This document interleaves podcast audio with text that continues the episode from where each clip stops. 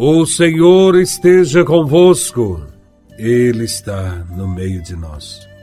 Proclamação do Evangelho de Nosso Senhor Jesus Cristo, segundo São Mateus, capítulo 2, versículos de 1 a 12.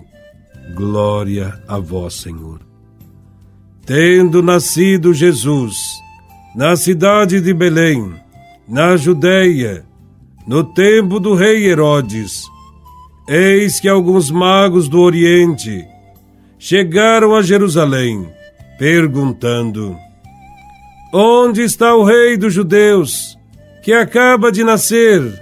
Nós vimos a sua estrela no Oriente e viemos adorá-lo. Ao saber disso, o rei Herodes ficou perturbado assim como toda a cidade de Jerusalém, reunindo todos os sumos sacerdotes e os mestres da lei. Perguntava-lhes onde o Messias deveria nascer. Eles responderam: Em Belém, na Judéia, pois assim foi escrito pelo profeta: E tu, Belém, terra de Judá, de modo algum és a menor entre as principais cidades de Judá, porque de ti sairá um chefe que vai ser o pastor de Israel, o meu povo. Então Herodes chamou em segredo os magos e procurou saber deles cuidadosamente quando a estrela tinha aparecido. Depois os enviou a Belém, dizendo: Ide e procurai obter informações exatas sobre o menino. E quando encontrardes, avisai-me, para que também eu vá adorá-lo. Depois que ouviram o rei, eles partiram. E a estrela, que tinham visto no oriente, ia adiante deles, até parar sobre o lugar onde estava o menino.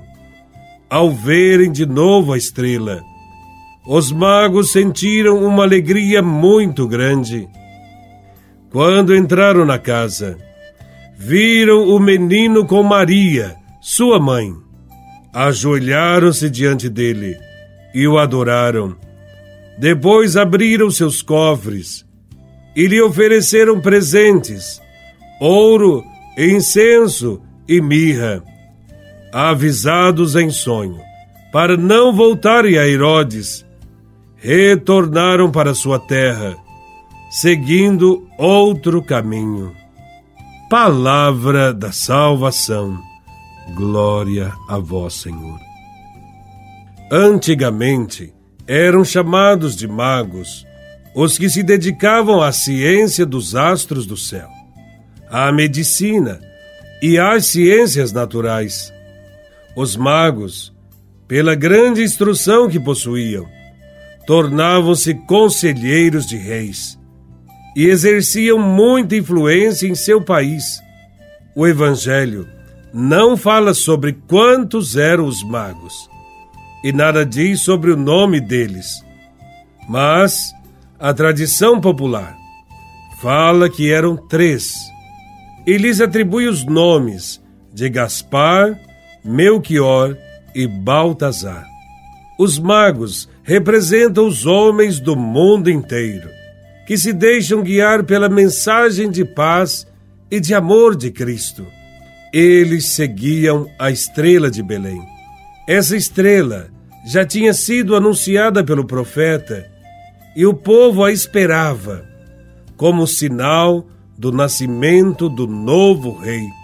Através desta estrela, Deus guiou os magos até junto do menino Jesus. Os magos foram a Jerusalém falar com o rei Herodes e depois foram a Belém para adorar o verdadeiro rei. Este acontecimento pede que façamos uma escolha. Que rei queremos servir? Herodes ou Jesus? O verdadeiro rei dos judeus não é o violento e prepotente Herodes. O verdadeiro rei dos judeus é um recém-nascido que está no meio do povo pobre. A salvação não vem de Jerusalém, onde está o tirano Herodes, mas de Belém, cidade de Davi. O verdadeiro adorador do menino Jesus é aquele que descobre que a salvação não pode vir pelas mãos dos violentos, dos grandes deste mundo. É um engano supor que a salvação, a vida e a felicidade venham dos poderosos. Quem se alia a eles se torna cúmplice dos seus projetos de morte.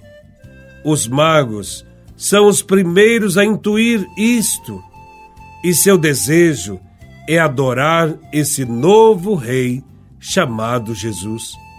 Herodes, os chefes dos sacerdotes e os doutores da lei conhecem a Escritura que fala do nascimento do novo rei. Entretanto, por causa da ambição e da febre de poder, querem saber onde está o novo rei para assassiná-lo. Para conseguir seus objetivos, pedem ajuda aos magos para encontrá-lo. Os magos colocam-se a caminho para adorar a Jesus. São guiados por Deus.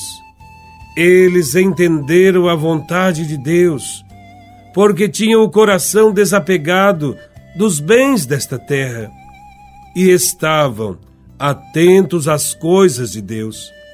Os magos aceitaram os incômodos de uma longa viagem para adorar Jesus. Muitas vezes, para cumprirmos a vontade de Deus, nós também teremos que renunciar às comodidades, aos nossos gostos e à nossa própria vontade. Os magos encontram Jesus em um lugar humilde e sem ostentação. Apesar disso, reconhecem sua realeza, sua divindade. O gesto de reconhecimento é acompanhado da oferta do que há de melhor em seus países: ouro, incenso e mirra. Os magos doam-se a serviço do Salvador, prostrando-se, e em seguida põem à disposição de Jesus o melhor do que possuem. Os magos voltam para casa por outro caminho.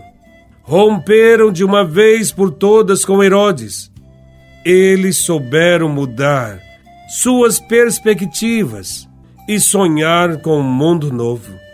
Nos dias de hoje, como nos tempos de Jesus, diante da estrela, as pessoas assumem posturas diferentes Há as que, como os magos, se ajoelham, reconhecem nele a luz do mundo e se submetem. Há outras que permanecem indiferentes. E outras, enfim, que tentam apagar esta luz que veio ao mundo. Entretanto, só reconhece a Cristo como Rei e Salvador quem se deixa guiar pelas Escrituras que nos falam dele.